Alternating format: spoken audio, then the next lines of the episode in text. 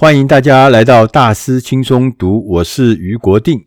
今天我们想要来跟大家聊一聊一个企业的规模、一个企业的商业模式、一个企业的成长策略。我们这次讲的呢是一个全新的概念，它叫做一人公司 （Company of One）。一人公司，这跟我们过去想象的策略发展的模式是不相同的，而且甚至可以说是离经叛道的。因为我们以前从古就认为，企业如果要成功，一定要持续的成长，要不断的规模扩大，产品量增加，人数增加，成长是最重要。怎么会说一人公司？那看起来就是一个没搞头的样子。但是我们今天选的这本书《一人公司》，它的作者叫保罗·贾维斯。保罗·贾维斯他自己是一个艺人公司的老板，他经营自己的艺人公司已经超过二十年。但是在这二十年里面，你看看他的历史，你会发现他曾经跟很多有名的运动员、有名的企业或有名的一些创业家合作。虽然他是艺人公司，譬如像侠客欧尼尔打篮球的，像 Steve Nash 这些著名的职业运动员，微软、Mercedes-Benz。这些企业都跟他合作过，还有一些著名的创业家也跟他合作过。他的见解对公司成长这件事情，他有独到的见解。他的见解也曾经用文章的形式发表在《连线》杂志、US Today 啦、创业家啦、Fast Company 啦或者 Forbes 这些刊物里面。他也教授线上的课程。他一直都是一个。艺人公司的实践者，我们看看在这本书里面呢，他很清楚的就告诉我们说，大家都认为一家公司要成功，就必须要不断的成长，不断的茁壮。为什么我的企业长不大，大家就很紧张？但是作者认为，而且我刻意的维持这样小规模的形式，往往比致力于成长为大型公司可以活得更久，获利更高，而且更有乐趣。首先，他说：“我们来看看什么叫做艺人公司。对于那个不断成长的理念，我们刚刚前面讲，他是质疑的，他是怀疑的，他刻意的维持小的规模，而且专注在不增加人员的情况之下增加营收。所以，艺人公司他所追求的是，我可以怎么做让公司变得更好，而不是说我可以怎么做才能让公司变得更大。”变得更好，比变得更大对他来说更重要。所以，艺人公司他偏重的是说，我可不可以建立一种生活方式，而不是打造一个大规模的企业。简单的来说，建立艺人公司是为了透过公司而将个人的一些价值观化为实际的行动。所以，成长对艺人公司来讲，它的意义不是规模，它的意义是成就。更多有意义的事情，这才是成长。所以你要记住哦，成长不是把规模搞大，成长最重要是能够成就更多有意义的事情。所以呢，艺人公司通常有一些特征，第一个是弹性，弹性大家就知道它随时可以调整，因为它小嘛。第二个是自主，它自己可以掌握自己的核心技能，工作的计划当然人少，所以很容易的可以自己决定。第三个是速度，因为规模小，所以它随时可以跟顾客或跟市场的变化做迅速的调整。第四个特征是简单，你可以专注在自己擅长的面向，不必向任何人证明你做的事情、你的投资是不是合理、你的方向是不是对。但是我们要搞清楚，就是说成立一人公司的形式，不是说只有一人。自行去创业，这才叫艺人公司。其实，在一个小的公司里面，你的老板也可以创造艺人公司的形式，创业伙伴也可以创造艺人公司的形式。在企业里面，你只要想提高自主性或自负盈亏的员工，或者企业里面的高阶主管，或是企业里面董事会的成员，或是企业的领导人。你都可以采用这个一人公司的原则来做这个新的营运的模式。那他在讲了很多例子，其中一个例子我觉得很有趣：星巴克咖啡。星巴克咖啡我们大家都喝过，我们也都去过，我们也都很喜欢它。但星巴克这家公司曾经在多年前遭遇过一个很大的致命的衰退，就是当时他们认为成长是很重要，所以他们拼命的追求成长，不断的成长。他们当时的高层认为，只要把三明治、把 CD 音乐、把特调饮料加在一起，就能够加速公司的成长。结果后来发现，公司虽然很快的。开了很多新店，但是它的营业额、它的经营效率反而是下降。所以在后来，他们的创办人重新回去担任执行长之后，一口气关了九百个分店，重新的把星巴克做好一件事情。就以前做的一些花花绿绿事都不要做，只是做好一件事，就提供好咖啡。于是。当他回到原来的时候，星巴克又开始成长。其实这就是刚刚讲的艺人公司的原则，他做简单的、专心的、你最会的核心的事情，这就是艺人公司的核心的理念。星巴克已经示范过我们一次，说成长不一定会给你带来好事儿。作者也问我们，他说为什么这个时候特别适合艺人公司的这种形式？他说因为。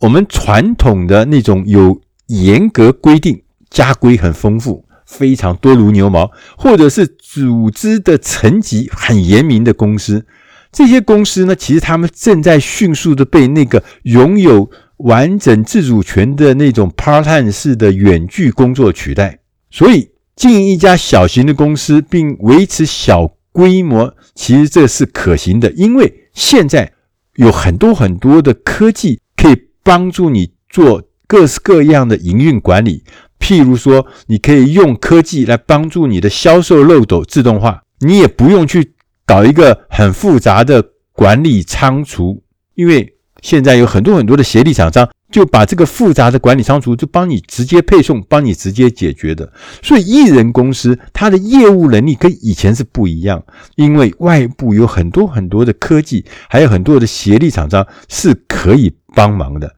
所以换个角度来看，过去什么事情都要自己做的这种大公司，它的公司规模越大，其实它的危险跟风险也越大，而且呢，要维持那个营运，要维持那个获利，也是更加不容易。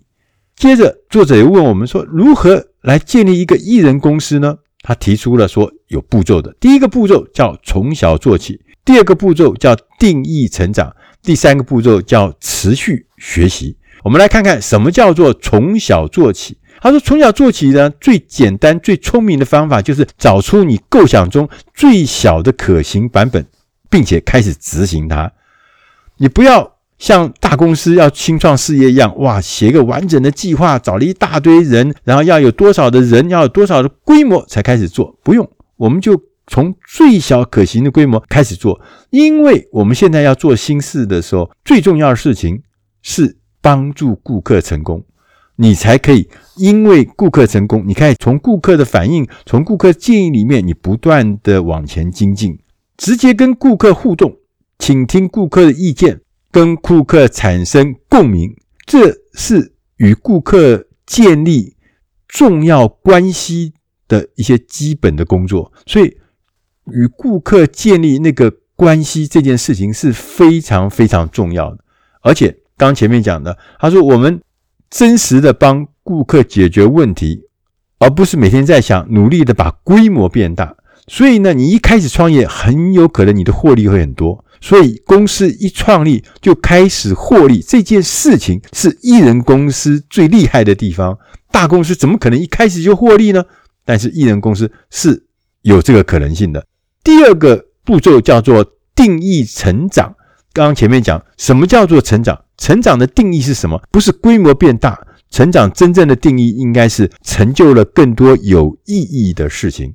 所以，我们传统的公司往往就是说，因为为什么我们厉害呢？是因为我有专业的水准，我有很多很多的专业的人士所构成的一个专业水准的公司。但是，当你是一人公司的时候，你的独特个性。才是你的优势，而且甚至这个独特个性可能是你超越竞争对手的最大优势。他举了一个例子，叫做 Mario Frello。Frello 呢，就是玛丽·弗莱奥。它是专门帮助一些创业家、跟艺术家，还有一些斜杠族，将梦想化为实际行动的一位作者。他的书叫做《凡事皆可解，只要你相信》。这是我们大师轻松读第七百五十一期也曾经选过他的书。他虽然很小，但是他的顾客遍布全球一百九十三个国家。那个脱口秀女王啊，欧普拉曾经说，玛丽弗莱欧她是下一代的思想领袖，因为第一个。他很鲜明地告诉所有的人，我的立场是什么，高举他自己鲜明的旗帜，让所有的顾客都知道，你不只是要销售产品或是销售你的服务赚钱而已，其实最重要，你创造这个公司是有特定的原因，你要帮助人家成功，所以呢，你做自己的老板，不代表你永远要独自工作哦，你反而。可以更积极的利用科技跟外部的协作的厂商来帮助你，所以公司呢就不一定要招募更多的人员。更重要的事情是，你要懂得传授跟分享。你跟你的竞争对手最大的不一样就在这里，传授跟分享，不是比谁的规模大。顾客教育是行销的新形式，你怎么帮助客户、教育客户，让客户能够成功？你比。你的对手更懂得传授知识、分享知识。这个传授知识不是只有对你的协力厂商、对你的员工，而最重要是对你的顾客也是传授跟分享。所以顾客会就把你认为是什么？认为你是一个资讯的来源，而且是好资讯、优质资讯的来源，而不认为你是一个很厉害、很高明、很积极的推销员而已。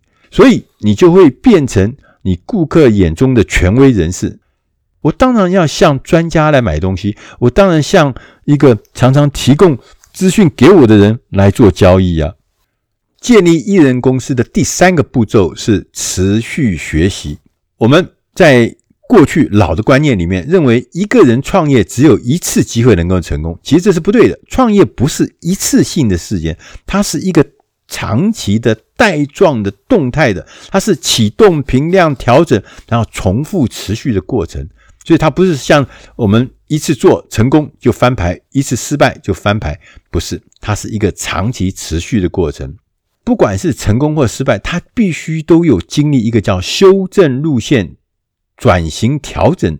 反复修正这样子的过程，你才有可能修得正果。所以呢，你要勇于推出产品，并且根据顾客的回馈来持续改进。我们最近很流行的像群众募资这件事情，你也可以用这个方法，把你的构想介绍给你存在的顾客，看看他们有什么反应。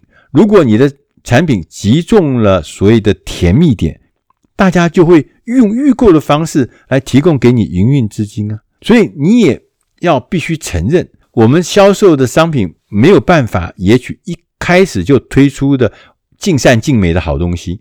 所有上市的准备，我们都是一个要持续的过程，就越来越改进，越来越改进。你从市场中，从其他公司中，你会得到各式各样的回馈跟各式各样的数据，你就不停的修，不停的改。所以，我们的策略应该不是一个刻板的、制式的，按照那个条条框框的，甚至说按照我们的过去经验一起往前走。它应该是不断的收集新的资讯，随时更改。这是所有的创业的书里面都一直在强调，就是随时调整。你要依据最新的市场的情报，这一点事情跟我们过去的。一些工作的方法其实是有出入的。小型公司更因为有弹性，你更应该要跟顾客要保持同步，要跟市场要保持同步。我们前面也讲，一人公司的这个形式啊，不是只有靠你去一个人去创业之后才能够执行。如果你在一个大型的组织里面，你可以试试看，跟你的老板聊一聊，询问呢，你是不是能够全权的负责某一个。特定的计划，或是某一个特定的商品，向老板说明你可以为这个目标负责，你可以为这个计划负责。然后呢，你甚至也愿意为了达成这个目标，所有公司的指导、所有公司的培训都可以，你就接受，因为你想要对他负责。所以，只要你的提案可以令人信赖。注意哦，令人信赖。你的老板也许可以愿意让你试一试。当你获得这个批准之后，你就能以企业内部的新创公司来做事情。当如果说你自己是老板，你就不以公司成长或是公司的扩大为你的目标，你要努力的把公司经营的更好。当你的公司变得更好的时候，你当然就可以有更多的时间来丰富你的生命，追寻你自己喜欢的事物，而不必忙着管理员工。你可以呢追随自己的热情，可以花更多时间陪家人或从事其他的兴趣，这就是打造艺人公司的终极目标。在这本书的后面，作者保罗·贾维斯他特别说，维持小规模未必是成为大企业的垫脚石，也不代表经营失败。相反的，这可能是最终的目标或明智的长期策略。打造艺人公司的关键，就是要设法避免追求成长的典型迷失。你可以成功提升公司的营收、你的乐趣、你的粉丝人数、你的专注度、你的自主性及各式各样的经验都没问题。你同时也可以抗拒盲目冲动的提高员工的数量、各种开支。各种各式的营业的压力，这套方法就是一人公司这个方法，可以为你的公司创造利润的缓冲空间，以抵抗市场的冲击；也可以为你个人提供缓冲，帮助你蓬勃的发展，即使在外部环境很困难的时候。以上这本书是出自《大师轻松读》第七百五十五期。艺人公司，我们希望他对你的工作、对你的事业会有帮上忙。如果你需要更进一步的资料，欢迎你去网上搜寻“大师轻松读”，在网站中你会找到更详细的资料。谢谢大家，再会。